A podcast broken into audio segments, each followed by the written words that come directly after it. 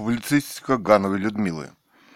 Решили посмотреть что-то типа дневников вампира или какой-нибудь вампирский фильм. Катерина вспомнила гениальный эпизод из какого-то вампирского фильма. «Ты завтракал, сынок?» «Нет, папа», перекусил кошечкой. Сегодня спорили на тему, объявят ли песню «Паука», которая уже сто лет, террористической или нет. Я хожу очумелый, как солоный гриб, ну а все говорят подозрительный тип – я тогда достану свой пистолет и отправлю всех на тот призрачный свет. На самом деле паук гениален, и это художественное произведение.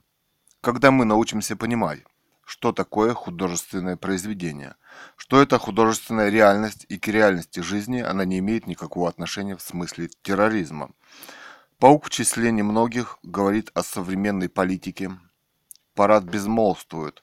Он с юмором участвует в выборах мэра в Химках и в Новосибирске и пародирует выборы настоящих мэров.